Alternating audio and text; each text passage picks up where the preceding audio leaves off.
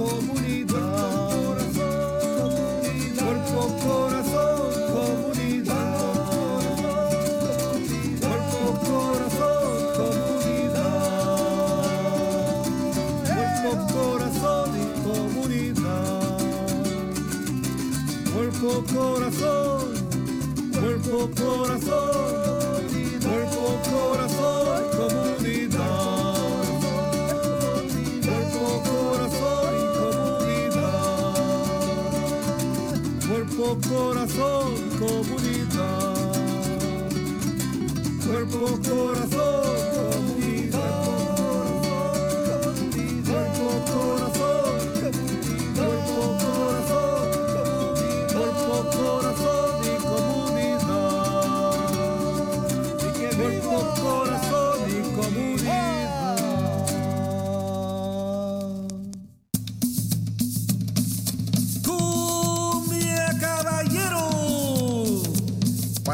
Toda el área de la bahía, este es su programa.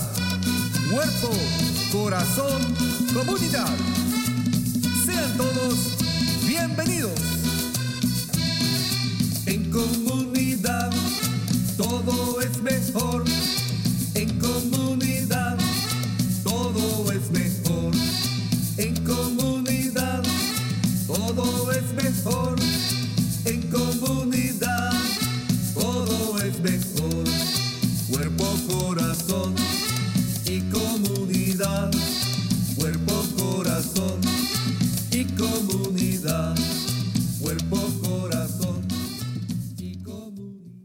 Saludos y bienvenidos a Cuerpo, Corazón y Comunidad, un programa dedicado al bienestar de nuestra comunidad. Transmitimos en vivo desde California todos los miércoles a las 11 de la mañana por Facebook, YouTube y en la radio por KBBF 89.1 FM. El programa es retransmitido por la KWMR 90.5 FM los sábados a las 10 de la mañana y por el canal 26 de Televisión Marina a lo largo del mes. Para más información y recursos, visite la página de- del Centro Multicultural del Marín, multiculturalmarin.org. eh, y también pueden encontrar información en cuerpocorazoncomunidad.org. Soy la doctora Juanita Zúñiga, psicóloga y supervisora para la Agencia de Salud Mental y Servicios de Recuperación en el Condado de Marín. Hoy presentamos un tema serio de actualidad. El Día de Acción de Gracias. Estamos algunos celebrando o tomando un poco de tiempo para prestar atención a la historia, la, eh, la el funcionamiento de tener tiempo con familia, disculpe. Pero antes que nada pedimos dos minutitos para responder a la encuesta de evaluación del programa que pusimos en Facebook. También pueden poner sus comentarios, likes, corazones o enviar textos a Marco al 415-960-5538.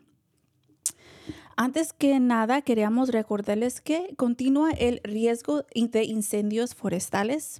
Por esto, la compañía de Listos California informa todo el público sobre preparación en caso de emergencias. Conozca los cinco pasos sencillos para prepararse para cualquier desastre natural. Paso número uno, recibe alertas para saber qué hacer. Paso número dos, haga un plan para proteger a los suyos. Paso número tres, prepara una bolsa de emergencia con lo que puede necesitar. Paso número cuatro, prepara una caja de estadía por si tiene que quedarse en sus casas. Y paso número cinco, ayude a sus amigos y vecinos a prepararse. Para más información visite listoscalifornia.org. Bueno, ¿qué dice usted? Bienvenidos a sus comentarios, consejos, consultas y reacciones por nuestra página de Facebook Cuerpo Corazón Comunidad. Antes de empezar con nuestras invitadas, quería tomar un poco de tiempo para reconocer que de nuevo que todavía estamos en el mes de noviembre, enfocándonos en la salud mental masculina. Si está experimentando dificultades relacionadas a su salud mental o buscan terapia, por favor llama a la línea de acceso en el condado de Marín al 1-888 818-1115 o si está experimentando un crisis de salud mental o uso de sustancias, llame o envíe un texto al número 988. Bueno, seguimos adelante. Tenemos unas invitadas muy especiales a mí porque estoy trabajando muy cercana con ellas. Tenemos a la casi doctora Ariel Armas y tenemos a la casi doctora Daniel González. Las dos son internistas predoctorales en el condado de Marín. Y quería tomar un poco de tiempo solamente para saludarles. Buenos días, ¿cómo están? Buenos días. ¿Cómo estamos? Bien, bien, listas para hablar de la eh, Día de Acción de Gracias y la salud mental. Ah, sí. Me emociona mucho este tema, ¿verdad?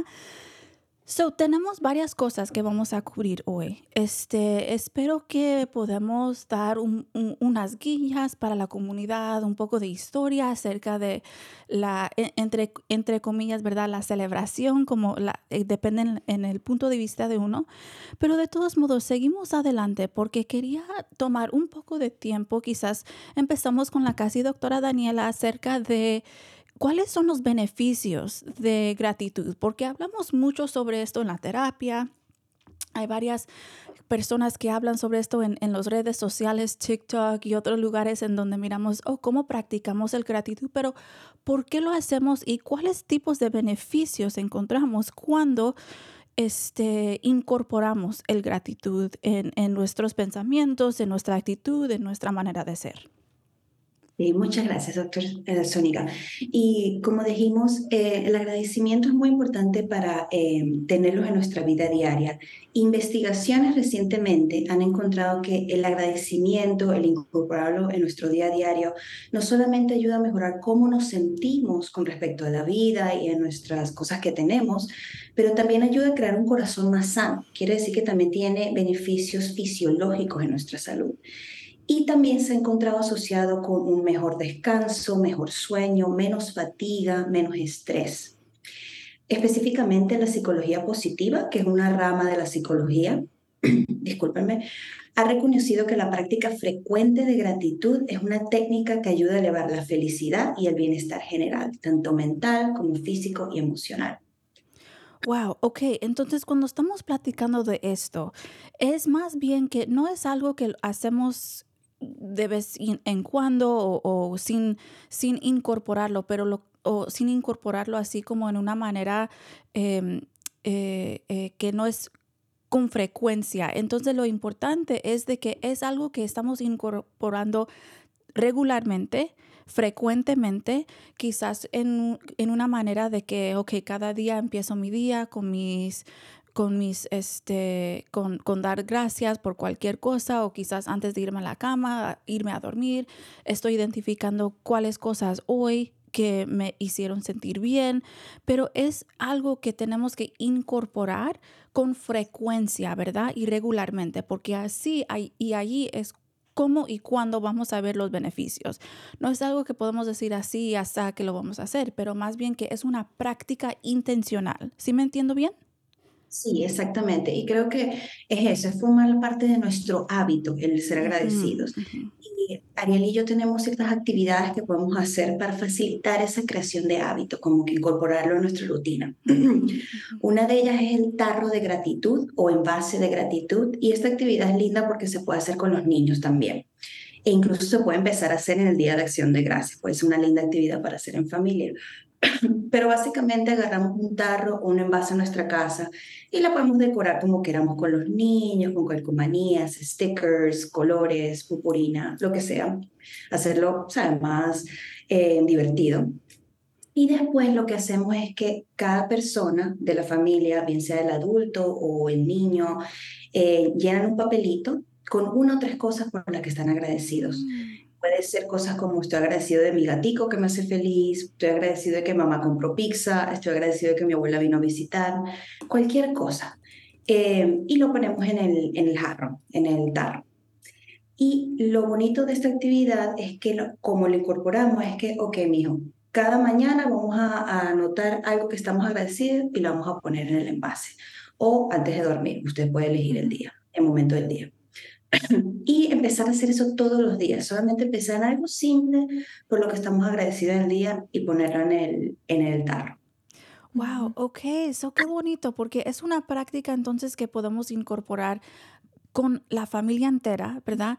Y también especialmente para los jóvenes es algo como concreto que pueden ver y en donde pueden participar y practicar en vez de decir, ok, voy a tener una lista en mi mente voy a decirlo, you know, en mis pensamientos, pero así es algo y luego nos da como una imagen física de que mira cómo está llenando con todo lo que con todo lo que hemos identificado ya, ¿verdad? Eso es algo muy bonito especialmente para los niños porque ellos están aprendiendo las prácticas pero también les da un ejemplo físico de que cómo, cómo entonces puede crecer ese agradecimiento cuando estamos incorporando esto a diario. Y el acto de escribirlo también, tener unos ah. papelitos y ponerlo ahí en el tarro, en el envase, ayuda creo que también a hacer esas conexiones, ya sabemos eh, sobre la ciencia del cerebro, sabemos que el escribir las cosas nos ayuda a recordar, verlo más, o sea, la práctica de decir, lo que uno se siente, de, de, lo que se siente agradecido uno todos los días, nos ayuda que podemos seguir mirando, buscando cosas para estar agradecidos. Y ese es el hábito que queremos tratar de establecer para los adultos, pero también con los jóvenes. Y qué importante, porque estos estudios, como estamos diciendo, son basados en la ciencia, mm. son basados en la manera que funciona el cerebro, ¿verdad? No solamente son, ah, se me hace bonito hacer esto, se me hace bonito hacer eso, pero más bien que eh, están, están basados en ciencia y cómo funciona eh, el, el, acto de, de, escribir algo. Sabemos que eh, también puede tener un impacto en nuestras químicas o hormonas cuando estamos escribiendo las cosas que nos hace sentir mejor. Si es algo estresante, se, se, quita un poco de ese estrés y si es algo positivo se le pega un poco más en, en, la mente, ¿verdad? Entonces, mirando cómo funciona esta práctica de que es una, es una manera en que podemos crear nuevas este, conexiones en nuestro cerebro y luego cuando estamos practicando haciendo esas cosas, se nos hace más fácil, ¿verdad? Con tiempo y con práctica. Entonces quizá la primera vez estamos sentadas ahí diciendo, ok, una cosa, dos cosas, pero con tiempo se nos va a llegar a la mente más fácil.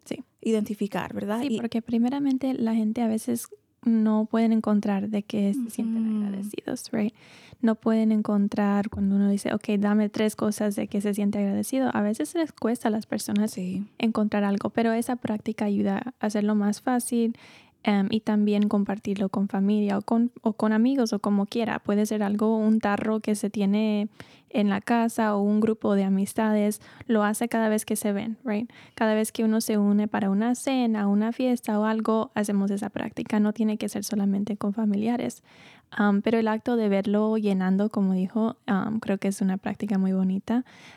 y ahora que estamos en ya casi el fin del año, es una práctica bonita poder, poder hacer empezando ahora en el Día de Acción de Gracias o también hacerlo al principio del año y ver al final del año, mira cuántas cosas y empezar a abrirlo y leer y decir, wow, mira todas las cosas bonitas que pasaron este año. es una práctica muy bonita. Wow, me encanta escuchar eso porque también es una manera de que quizás, you know, durante el año varias cosas ocurren, tenemos nuestras altas y bajas, ¿verdad? Pero luego quizás al final del año, como estás diciendo, nos da un poco de tiempo para reflexionar en el año y todas las cosas en donde podíamos identificar, aunque sería nuestra, nuestro día más difícil de la vida, todavía entonces seguimos adelante o podíamos identificar por lo menos una cosa, ¿verdad? Y luego nos hace sentir ese, ese, e, ese eh, sentimiento de quizás orgullo, pero también esa gratitud de ser, wow, mira todo lo que, lo que podía identificar durante el año.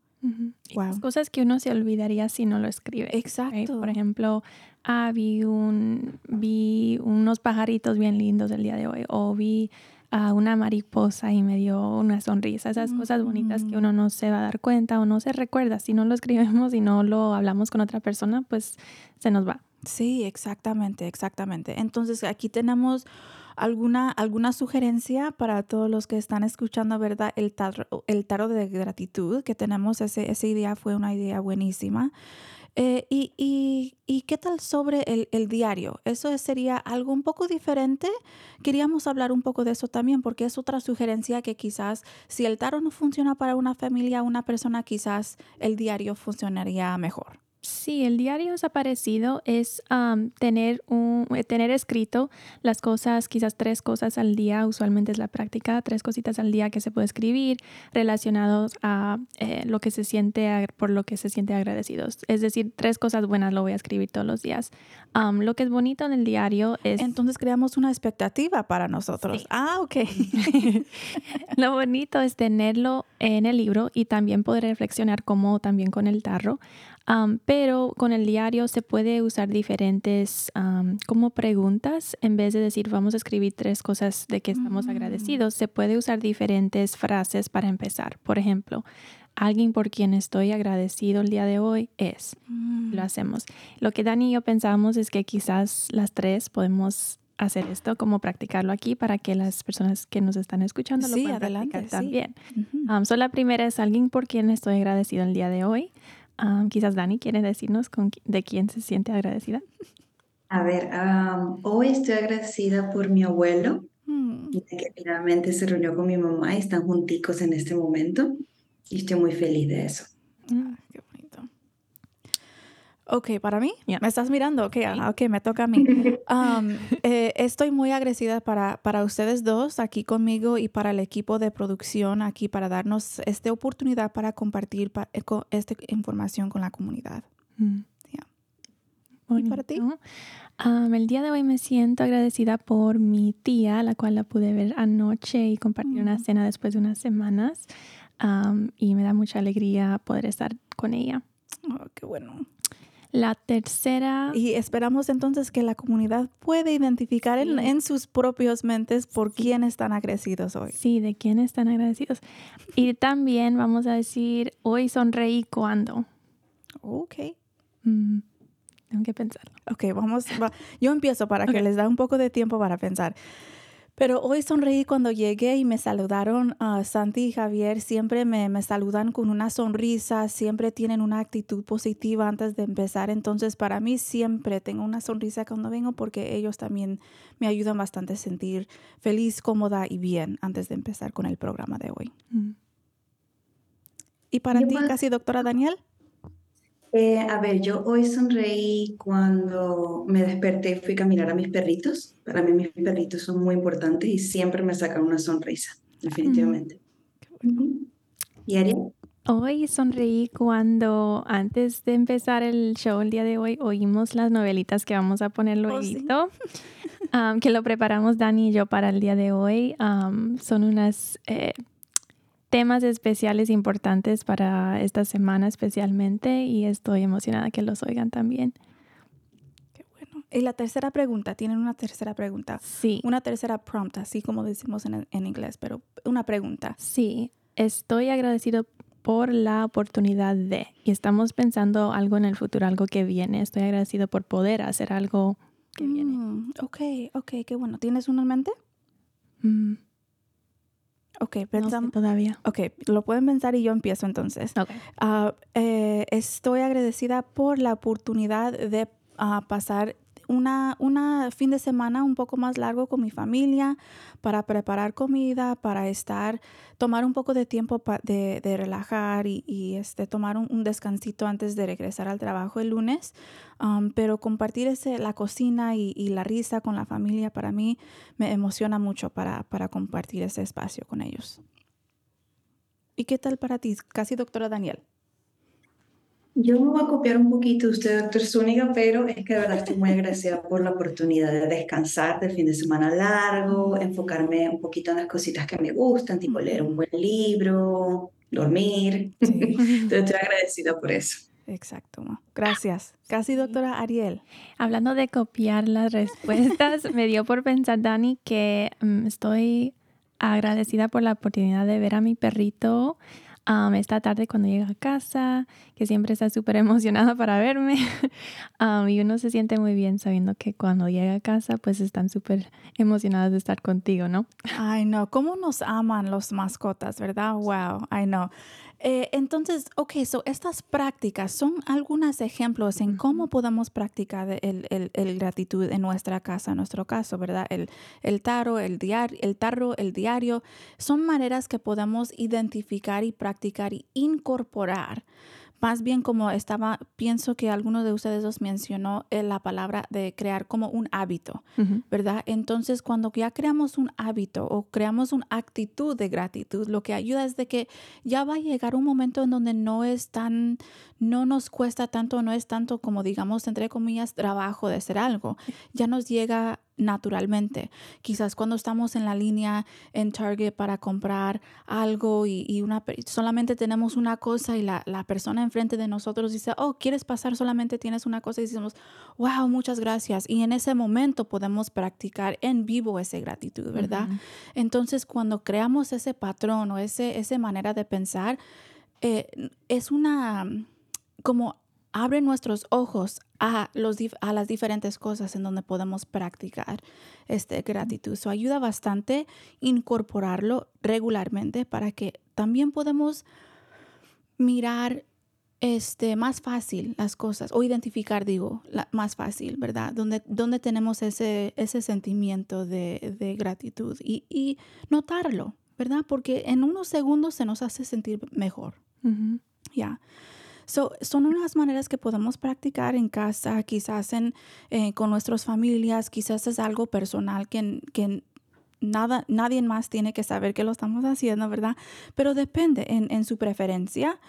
Este, entonces, este, cuando estamos hablando sobre la acción de gracias, sí, llegamos a este punto del año en donde estamos enfocados en esto, pero eso no quiere crear como, eso no quiere decir que no podamos practicar el gratitud durante todo el año, como estábamos mencionando, eh, pero quizás sí nos da oportunidades para practicar límites en este momento también, porque es un tiempo durante el año cuando quizás nos vemos con familiares que quizás no tenemos mucho conexión durante el año o comunicación durante el año o quizás que tenemos vi- vidas completamente diferentes o este quizás nos causa un poco de estrés o ansiedad cuando estamos pensando en estar con un grupo de, personas o quizás con mm, familiares en particular, digamos. Este, entonces, sí es una manera y una oportunidad también para practicar límites. So, ¿Qué son los límites y cómo podemos implementar eso con este con ten- tomando en mente de que sí vamos a llegar a un punto del año en donde quizás vamos a tener más contacto con familia, amistades, comunidad. ¿Cómo practicamos eso y, y qué son los límites en este sentido? Ya, Los límites, tanto como la gratitud, son importantes practicar todo el año, pero esta temporada, este esta parte del año es donde nos vemos más, no solamente con familia, pero con compañeros, con amigos, en grupos. Hay más celebración y entre estar con más gente podemos tener más conflicto, Mm. especialmente conflicto interno si no sabemos cómo poner nuestros límites. Y los límites básicamente son como las reglas que nosotros imponemos en las relaciones. Otra definición que me gusta es que los límites son la información de alta calidad que te estoy dando a ti porque estamos en una relación para que me ames y me trates mejor. Ujú. Am, son esa información, es poder comunicar lo que uno puede o no puede o no le gusta o sí le gusta o prefiere en una relación para que sea sana.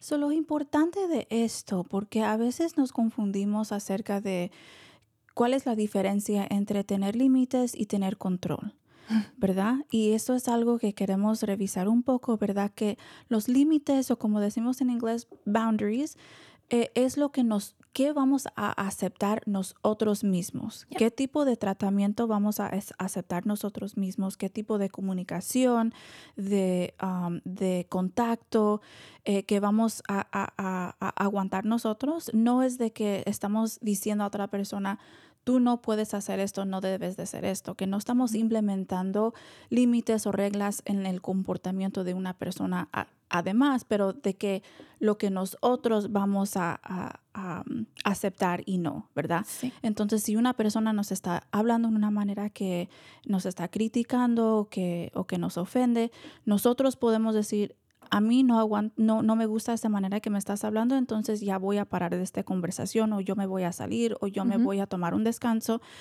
Y es importante que es una manera de practicar ese como autocuidado a nosotros, en nosotros mismos también. Entonces los límites es ¿qué, qué vamos a aceptar y cuándo vamos a crear ese límite de decir, ok, ya no, aquí está la línea. Sí, exactamente. Y un ejemplo que dio es como, eh, no me gusta que me hablen así, así que me voy a otro cuarto o me voy, ya voy a terminar con la conversación. Otros ejemplos son como, no me gusta, no me siento cómoda que me hablan de mi peso, Mm, así que ya se terminó esta conversación. O por el momento no quiero hablar de mis relaciones amorosas. Y, y no hay que dar más explicación de que eso. El decir el límite es el límite. y a veces vamos a ver que las personas, nuestros seres queridos, amistades o hasta gente que no, no nos conocemos muy bien, van a quizás poner un poquito de presión. ¿Y por qué? ¿Y por qué no? Y antes sí. Y es importante saber que el límite está, es suficiente decir, por ejemplo, el trabajo después de las 7 pm no funciona para mí, no lo puedo hacer. Y ya. Y qué importante que estás notando, ¿verdad? Que porque quizás nos vamos a encontrarnos incómodos, especialmente a principio cuando estamos implementando sus límites, ¿verdad? Entonces queremos dar quizás o sentimos esta presión in- in- you know, interno quizás de que quiero explicar por qué o les quiero decir a por qué no me gusta esto, o quizás sí en el, en el pasado y lo acepté, pero ahora no. Pero lo importante sobre esto es de que típicamente no necesita esa explicación porque luego eh, eh, nos hace este, tener duda entre nosotros mismos Sí. y crea ese em, y, y- y nos hace sentir de que, ok, tengo razón aquí o, o no, o qué, pero más bien como estás diciendo, son, son oraciones, son frases que podemos practicar antes de decir, ok, si alguien me pregunta de esto, voy a decir X, voy a decir, no me gusta cuando hablamos sobre mi peso o, o, um, quizás, you know, ya, ya llegamos al, al punto de que no está funcionando esta conversación, entonces quizás retiramos por otros lados y luego regresamos en, en otro, en otro lugar o en otro tiempo, ¿verdad? Pero es importante que notamos de que los límites nos sirven tal como la gratitud porque es una manera de cuidar a nosotros mismos. Sí. Sí. Y este es una manera de no aguantar ser incómodo o, o, o peor, abusado. Porque a veces eso sí ocurre cuando nosotros no tenemos eh, la habilidad de, de practicar los límites y no, no estoy echando culpa a la, a la gente cuando, to- cuando están abusados, pero en este sentido, ese abuso emocional se puede, se puede mirar así de que alguien más presionando o, dis- o haciéndoles sentir mal o culpables porque uno mismo está implementando sus propios límites. Sí, hay, hay algunas cositas importantes aquí. Por ejemplo, que la incomodidad es una señal que se necesita un límite. Y también es importante que todos sabemos que em, el abuso no, em, no viene de una falta de límites, sino una falta de respeto por límites. Eso, ok, muchas gracias, muchas gracias. Ya. Ya. Una persona con límites sanos puede decir no a los demás sin, ah, cuando quieran, sin sentir ese mm, culpabilidad, ese miedo, esa incomodidad, esperando que están haciéndolo con una persona también que le va a respetar los límites. Am, y, pero las personas sanas también pueden aguantar o invitar la intimidad y las relaciones cercanas. Es, es poder decir no a veces y poder decir sí está bien. am, podemos hablar de eso o puedo sentir que las personas están cercas a mí Ujú. con, con un balance. Right? Es el nunca poder decir no o el siempre decir que sí, que está bien, que no importa, que está bien y el ignorar esa incomodidad. tam- Estamos en una situación donde quizás los límites no están muy sanas o la persona no sabe o no lo está utilizando de una manera que le va a ayudar. Um, y por eso queremos hablar de este, de este tema, especialmente antes de los días feriados. Ujú. Entonces hay diferentes... En... Oh, oh, sí, sigue, por favor. Casi, doctora Daniel. Disculpe, sigue, por favor. Doctor Zúñiga, también quería agregar a eso, aprovechando de lo que dijo Ariel, que me parece importantísimo, de que eh, establecer límites no es una falta de respeto. Y pensando también en los niños, a veces con los niños se nos olvida que ellos también tienen autonomía, cierta autonomía, y también pueden establecer sus propios límites. Y que ellos quieran establecer un límite como que, bueno, no, no me siento cómodo saludando a tal persona, no están siendo falta de respetos. Y más bien el hecho de no respetar los límites de una persona, esa es la verdadera falta de respeto. Sí. Wow, ok, qué importante ese punto, ¿verdad? Muchas, muchas gracias. Sí, es súper importante porque podemos en, en, decirle a los niños que poner un límite o no querer hacer algo que les hace sentir incómodo es una falta de respeto, puede generar lo que decimos como límites permeables o la falta de límites. Es cuando una persona tiene eh, tiende a involucrarse demasiado con los demás, no sabe o puede sentir, em, no sabe o puede poner límites, no se siente que mereces poner límites. y eso puede empezar de muy, de muy joven. el decir, pues, si yo no quiero, pues me mandan a hacerlo aunque no quiera. O si trato de decir que eso me hace incómoda, pues estoy faltando respeto y lo tengo que hacer. Y luego estamos sorprendidos que cuando estamos adultos eh, no nos sentimos confortables con los límites. Sí, sí. Y miramos esto especialmente quizás es algo cultural, de que cuando saludamos, cuando llegamos a la casa y tenemos que abrazar y besar y saludar a todo el mundo, ¿verdad? Pero a veces tenemos que prestar atención porque cuando los niños dicen, ah, no quiero, se quieren quedar al lado, al lado de mami o algo así, de que no es una falta de respeto, pero quizás tenemos que prestar atención para que ellos puedan practicar y desarrollar su propia autonomía, ¿verdad? Y decir, ok, les puedes decir hola con tu mano o algo así. Yo siempre cuando, cuando llega mi hermano, eh, mi hermana con sus hijos, les digo, ok, un abrazo, un high five o un handshake o nada. Les digo así esa opción y para que, para que ellos puedan tomar esa decisión y luego al principio dicen que no y luego pasamos un poco de tiempo y me vienen y me dan un abrazo y digo, ok, pues porque todavía no estaba listo, ¿verdad? Pero así para, para decir, no, no me estoy, no me siento ofendida porque ellos no me quieren dar un abrazo. Más bien, este, quiero crear ese, ese, esa oportunidad para que ellos puedan desarrollar sus propios límites, identificar cuándo están listos o si están listos, tener eh, contacto físico con alguien. Y notamos de que a veces puede haber un vínculo entre este, eh, una falta de límites o autonomía y este, em, como diferentes tipos de abuso. Y tal como estabas diciendo, no es porque la persona no tiene límites apropiados, pero más bien porque la gente tiene la información que ellos no, tienen, no, no pueden enforzar o nosotros no tenemos que respetar los límites. Entonces estamos mirando de que esto puede crear una persona cuando, una, cuando un, chico puede crear o identificar sus propios límites con razón, ¿ok? Si tiene que limpiar su cuarto o algo así, ¿verdad? Pero este, crea un poco más de autoestima, eh, confianza en, uno mismo y esa autonomía y habilidad de, implementar límites a largo plazo. Sí, yo creo que eh, mm, quizás para los padres sería útil pensar en el límite que quiere poner mi hijo o hija. Em, el respetar ese límite le va a hacer algún daño a ellos o no. Mm, Por ejemplo, el decir tienes que limpiar tu cuarto, no, no quiero. Ok, va a ser un daño si yo le digo si está bien o lo hagas.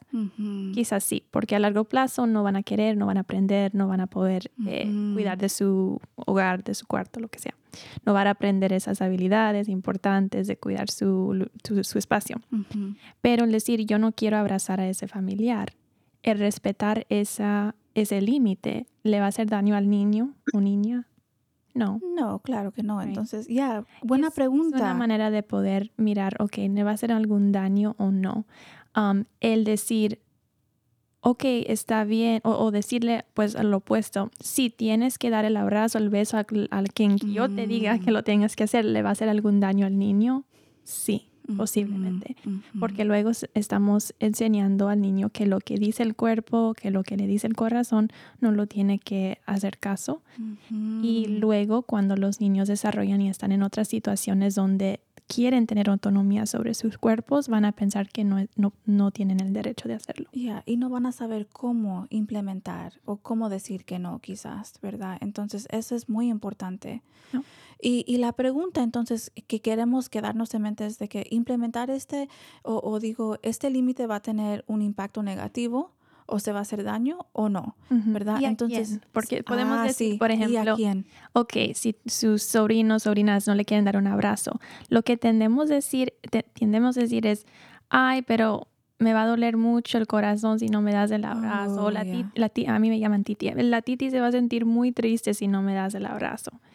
Pero en realidad soy una adulta y si, si yo me siento triste, yo puedo lidiar con ese sentimiento y a los cinco minutos me siento mejor. Sí. O sea, el niño de 5 o 6 años no tiene la responsabilidad de, em, de manejar mis emociones. Exactamente. Pero le, le imponemos esa idea a los niños, ¿no? Ya, y no es justo, ¿verdad? Poner esa responsabilidad en ellos.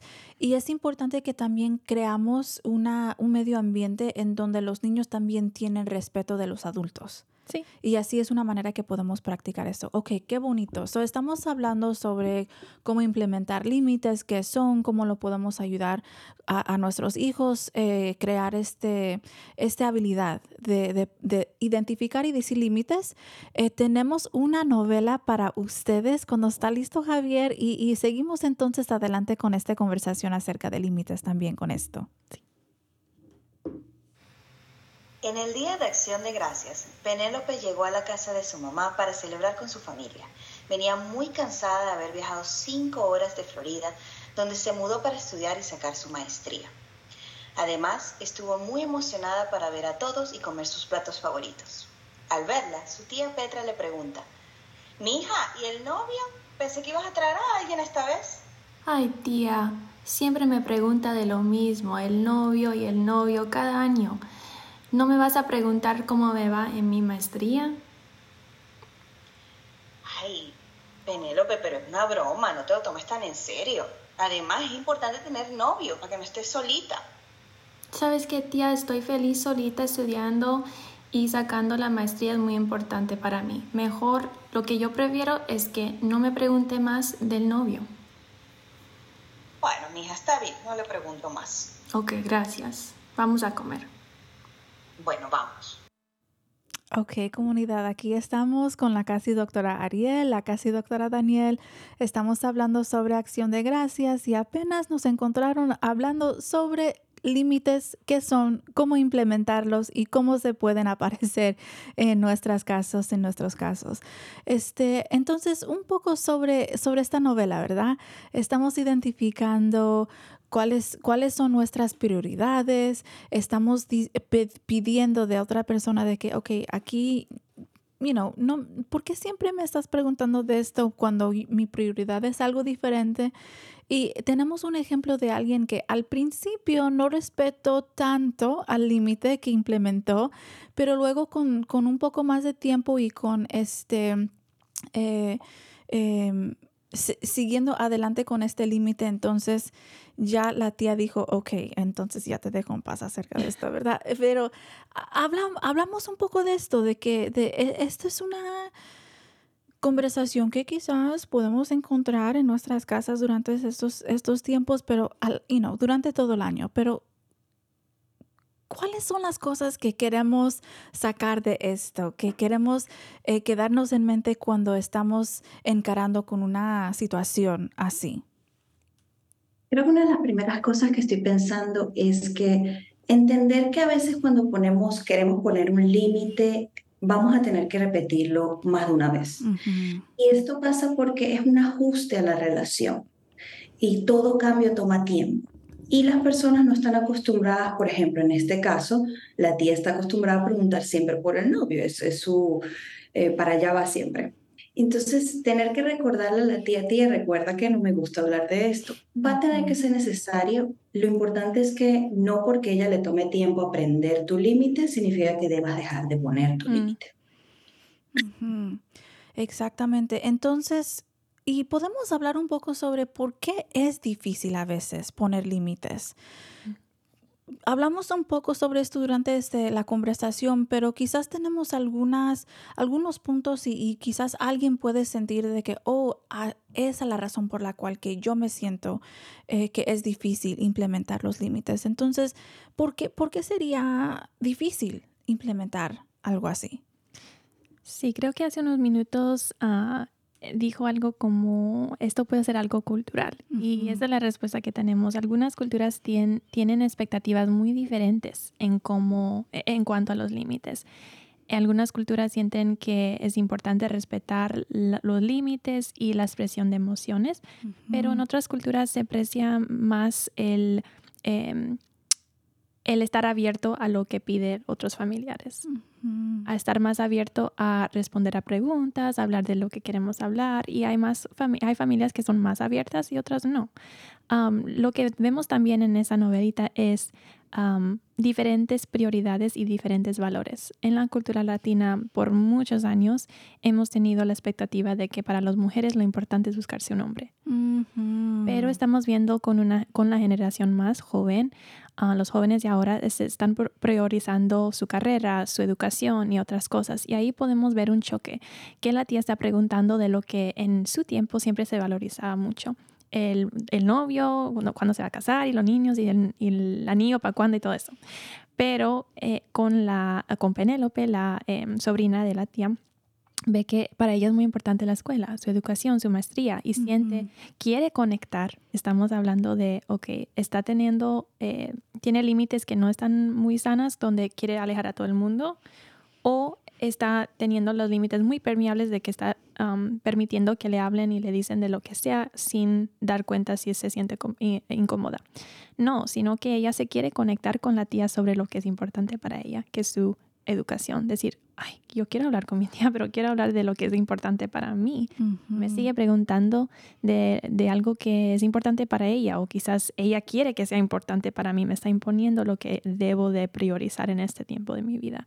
Y vemos ese choque y por eso lo es importante lo que dijo Dani, que es un cambio, es un ajuste para la relación. Quizás una persona no está esperando que le van a poner el límite o quizás no entiende el límite. ¿Por qué? Es que te estoy tratando, es por tu bien es una broma, o sea, ponemos diferentes eh, y nombramos en una manera diferente de, lo que está pasando. Y eso podemos, y con eso entonces podemos experimentar una situación de quizás manipulación emocional o sentirnos culpable porque alguien más está diciendo, ah, pues es un broma, porque eres tan serio acerca de esto? Pero lo que hace es de que nos invalida. Entonces nuestros... Eh, eh, eh nuestros sentimientos o, nuestros límites o, nuestra, nuestra experiencia en el momento. Y fue un ejemplo de eso, de la decir, ay, ¿por qué te pones así?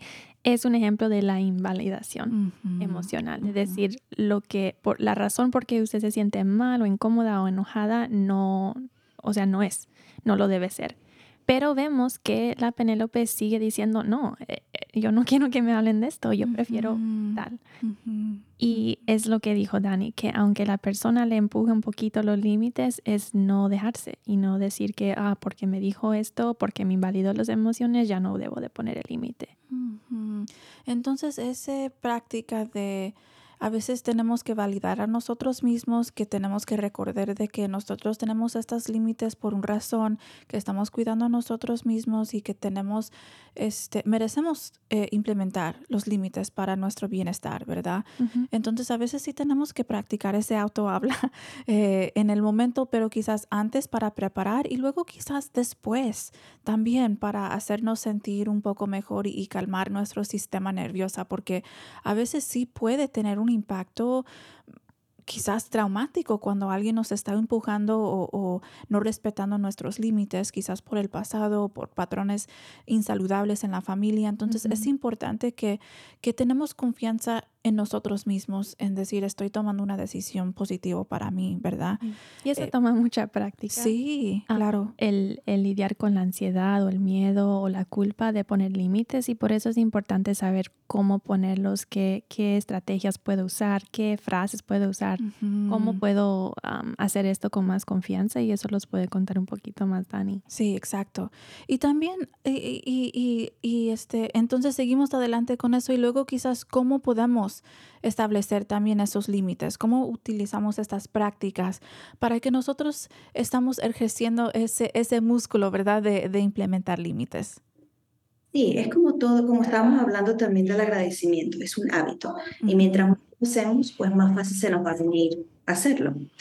Em, disculpen. Entonces, los límites, primero que nada, es pensar que son y vas, saber que los límites van a estar basados en nuestros valores, las cosas que para nosotros son importantes. Entonces, por ejemplo, si yo valoro tiempo con mi familia, para mí un límite puede ser no trabajar más allá de las 7 de la noche y tener esa conversación con mi jefe. Mira, más de las 7 no porque yo voy a tener tiempo con mi familia. Entonces, frases que podemos usar puede ser, esto no funciona para mí, puede ser, por favor, no haga esto, no me gusta, no me siento cómodo con esto. Mm. Disculpen, no puedo hacer esto por ti, también podría ser, esto no es aceptable. Algo más directo como, para mí el límite es que no, por ejemplo, hablen de mi peso. Eh, o en este momento no quiero hacer esto, no quiero, no me siento cómodo, no estoy feliz con esta conversación. Ya, entonces, y son, y son, son frases que quizás tenemos que practicar en el espejo o que tenemos que identificar y no probar algunas para ver cuáles sentimos que son posibles decir en el momento, porque algunos son más directas y algunos quizás son un poco más como eh, un poco más suaves, digamos, de que, ok, ya lo, quiero decir así, pero luego que tenemos práctica, ¿verdad? Porque si llegamos al momento y, si llegamos al, al, al, al momento en donde tenemos que implementar y no hemos practicado, a veces nos hace sentir que no lo podemos hacer o nos congelamos o decimos algo que quizás sentimos mal después, pero tener este, estas frases disponibles para que practicamos y implementamos eso y escuchamos en voz alta cómo suena cuando nosotros decimos, you know, y cómo eh, se siente en el cuerpo. Exactamente. Sabes que no me siento cómoda. Es importante practicar. Yo creo que también para las personas que se sienten incómodas o es algo nuevo para ellos, algo que pueden hacer y lo que recomendamos las tres, trabajamos con clientes como terapeutas, ¿no? So, algo lo que trabajo con mis clientes es decirles, vamos a tratar los límites en las relaciones más seguros, donde nos sentimos más, mm. eh, más confortables con su terapeuta, con su mejor amiga, con su hermana el empezar a decir esas frases y poner límites donde sabemos que nos va a respetar, porque siempre estamos pensando, ay, ¿sabes con quién me tengo que poner límites? Con las personas que no respetan mis derechos o, o lo que me gusta, lo que no me gusta es con esas personas que inmediatamente identificamos que se necesita límite, pero tal vez no nos sentimos confortable todavía. Entonces, empezar a hacerlo con las personas, con los seres más queridos, con las personas más respetuosas de nuestras vidas, que sí van a respetar, para que una, pueda, una persona pueda tener la experiencia de que sí le respetan y sí le aceptan y decimos, oh, Así se siente cuando alguien me respeta a mí. Wow, Así se siente mi cuerpo, mi corazón. Yo me siento en paz, yo me siento bien, me siento digna de respeto y amor. Cuando digo, ¿sabes que Yo no quiero hablar de eso. Y me dicen, no, que está bien. Wow. wow, qué bonito, right? Qué diferencia. Pero si vamos a la cena, a la fiesta, lo que sea, sin practicar y vamos a la persona en nuestra vida más difícil, que va a ser más, em, la, persona con cual va a ser más difícil poner límites. Y tratamos por la primera vez y nos invalidan los sentimientos y no nos va bien, pues ¿qué, qué ejemplo vamos a tener y qué motivación vamos a tener de seguir haciéndolo, porque nos fue mal.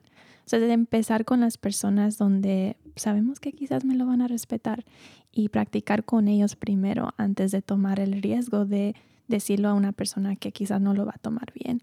Y eso también puede hacer en las, em, nuestras interacciones normales, cuando vamos a la tienda y compramos algo y te dicen, no, quieres una bolsa o quieres papel o plástico, right? en, en, en el supermercado. El decir, este es mi, mm, yo prefiero esto. El practicar eh, ser asertiva, como decimos, decir, no, no me gusta esto, o, sabes que no, no quiero donar dos dólares, ¿sabes? poder decir sí, o no y, y comunicar nuestras preferencias en lo que decimos situaciones con mínimo riesgo. Sí, y qué buena sugerencia, ¿verdad? Porque estamos entonces practicando una herramienta, una técnica nueva en una situación que es que es más eh, segura para que en donde no hay riesgo de que no, vamos a sentir o, experimentar daño a nosotros mismos. Exacto. So, qué buena, buena sugerencia. Eh, Dani, ¿querías compartir algunos otros comentarios antes que, que seguimos adelante um, acerca de, de límites y, y, el tema de que estamos hablando hoy? Creo que hemos ya tocado muchos eh, puntos que queríamos tocar creo que me gustaría reforzar la idea de que eh, cuando empezamos a poner límites nos vamos a sentir incómodos y es normal, especialmente si no estamos acostumbrados a hacerlo. Y la persona que queremos también puede sentirse incómoda o tal vez, como dicen ustedes, nos puede invalidar.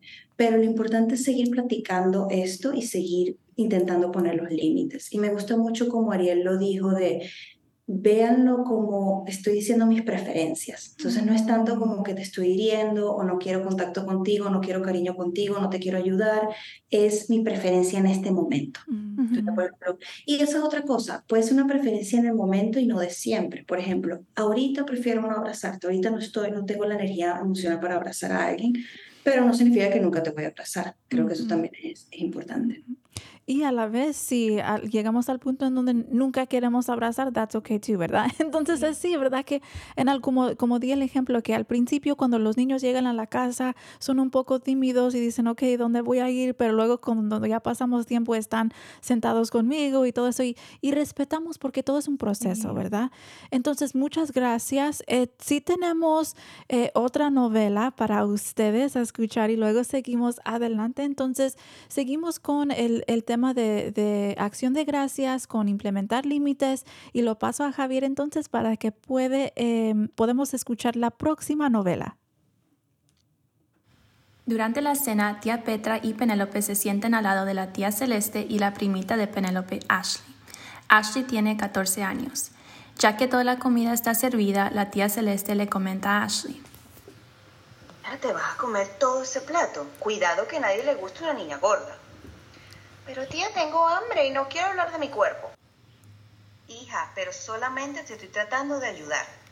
Tía, no es apropiado que comentes sobre el cuerpo de los demás. Ya te dijo Ashley que no quería hablar sobre su cuerpo. Si tiene hambre, tiene que comer, déjala en paz.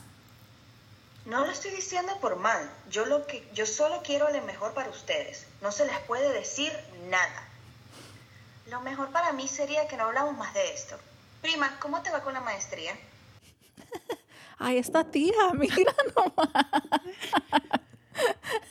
Pero es una manera de que cuando, cuando los niños quizás no tienen, no saben cómo implementar los límites o todavía están trabajando en ese, en ese, em, eh, en ese patrón de, de, quién tiene poder y qué no, este, ¿cómo podemos nosotros como adultos ayudar entonces a, a crear o, implementar los límites? Y es importante porque este tema hablando sobre cuánto está comiendo, qué, qué tipo de cuerpo sería, eh, you know, que, que deseamos.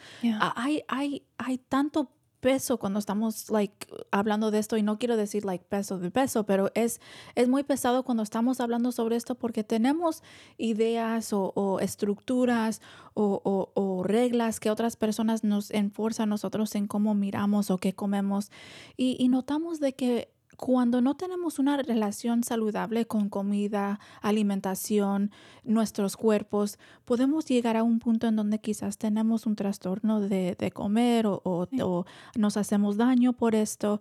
Entonces es importante notar cuáles son los mensajes que están escuchando los niños y cómo podemos en cierta manera proteger a nuestros familiares cuando están teniendo dificultades en implementar los límites. Sí. Otro, oh, sí. En este ejemplo era muy importante, creo, para Dani escoger una situación donde podemos incluir también a los jóvenes um, y ver que hay maneras de, apoyar a nuestros familiares. Cuando nos estamos dando cuenta de que alguien está incómodo y quizás no se sienten confortables en decirlo o poner un límite, es también apoyarles y decir, mira, trató de poner un límite contigo y no lo respetaste, así que escuche lo que te dijo la niña, eh, eh, tratar de ser también un poco de abogacía para las personas de nuestra comunidad y en nuestra familia, porque es, nos da miedo. Imagínense, claro. ustedes de jóvenes con las tías o con los adultos, uno se siente que tengo que escuchar, tengo que respetar, tengo que hacer lo que me dicen. Y en ese comentario de decir, no, no te pueden decir nada, así que ¿por qué te enojes y por qué se ponen así? ya una persona se calla, right? Una niña, un, niño, se va a callar y va a decir, bueno, está bien, así me van a hablar siempre. Pero la prima estuvo ahí para decir, no, no, no, no tienes que aguantar eso. Y es un, un, buen modelo, ¿verdad? En, en mirar, ok, alguien más sí puede hacer eso, entonces quizás yo también puedo implementar un límite. Quería también revisar porque estamos hablando sobre la acción de gracias, tenemos el día de acción de gracias que viene mañana. Queremos dar un poco de tiempo para honrar y respetar a nuestra comunidad indígena aquí. Em, entonces, si podíamos hablar un poco sobre la historia del día de acción de gracias quizás y luego cerramos con unos pensamientos últimos. Sí, lo, lo, que me parece importante hablar es que no todo el mundo está celebrando el Día de Acción de Gracias como usualmente lo hacemos aquí en los Estados Unidos. Muchas personas no, ya no están practicando este día como eh, una cena grande y, y, lo que aprendimos en la escuela, eh, por lo menos aquí en los Estados Unidos, no es la realidad y el origen que oímos siempre del Día de Acción de Gracias, que hubo una cena entre la gente indígena y los, la gente que vinieron de Europa y todo fue muy bonito y compartieron y todo, no es la realidad. Entonces es importante educarnos acerca de todo esto, honrar también la cultura indígena, este, respetar si otras personas no están, entre comillas, diciendo, celebrando este día, pero quizás es un día de, de pérdida o de honrar nuestra historia también. Entonces tenemos también unos eh, anuncios, comentarios, o, o, o digo, sí, anuncios, comentarios, comentarios para uh, comunitarios para ustedes. La clínica temporal de vacunación está eh, en el condado de Marin, en Marin Health and Wellness uh, Clinic, en 3240 Kerner Boulevard, el miércoles y jueves durante el mes de noviembre, empezando a las 10, terminando a las 4 de la tarde. Y si van a tener un descanso entre la 1 menos 15 y la 1 y media para su hora de almuerzo, entonces quedamos todavía el 29 y el 30 de noviembre. no tiene que tener una cita para llegar, pero por favor, si traiga su información de seguro para que puedan hacer ah, terminar con las vacunaciones. Eh, clientes de medical son bienvenidos, solo pacientes no pertenecientes de Kaiser, edades a partir de 19 años sin cita previa. de nuevo, por favor, traigan su información de seguro. Su ser querido necesita ayuda emocional o apoyo emocional. Grupos de apoyo para familias todos los sábados a las 10 de la mañana hasta las 11 y media en Canal Alliance 91 Larkspur Street en San Rafael. Hay cuidado de niños, refrigerios, espacio seguro y pueden llamar para registrar al 415 873-1058 es gratis y en español. Bueno, muchísimas gracias a, nuestras invitadas, casi doctora Ariel, casi doctora Daniel, hablando sobre Día de Acción de Gracias, sobre cómo limitar, cómo implementar límites, cómo cuidar a nosotros mismos. Ah, despedimos, les recordemos que pueden ver o escuchar este programa y otros programas anteriores en Facebook, YouTube y Spotify en cuerpo corazón comunidad.org. Agradecemos siempre a nuestro equipo de producción, Marker Berger, Javier Vicuña y Santi Hernández. Gracias a nuestros padrinos patrocinadores y buena gente de KBBF y KWMR. Y un saludo sano y sonriente a ustedes, estimados radioescuchantes, quienes hacen su parte por evitar, encarar y sanar enfermedades de salud mental, que siguen tomando pasos positivos hacia la sanación de nuestros cuerpos, cerebros, corazones, casas y comunidades. Ahora nos despedimos hasta la próxima semana. Espero que puedan tomar un poco de tiempo para descansar, cuidar a ustedes mismos, implementar límites y practicar una actitud de gratitud. Este fue Cuerpo, Corazón, Comunidad. Así que sí se puede.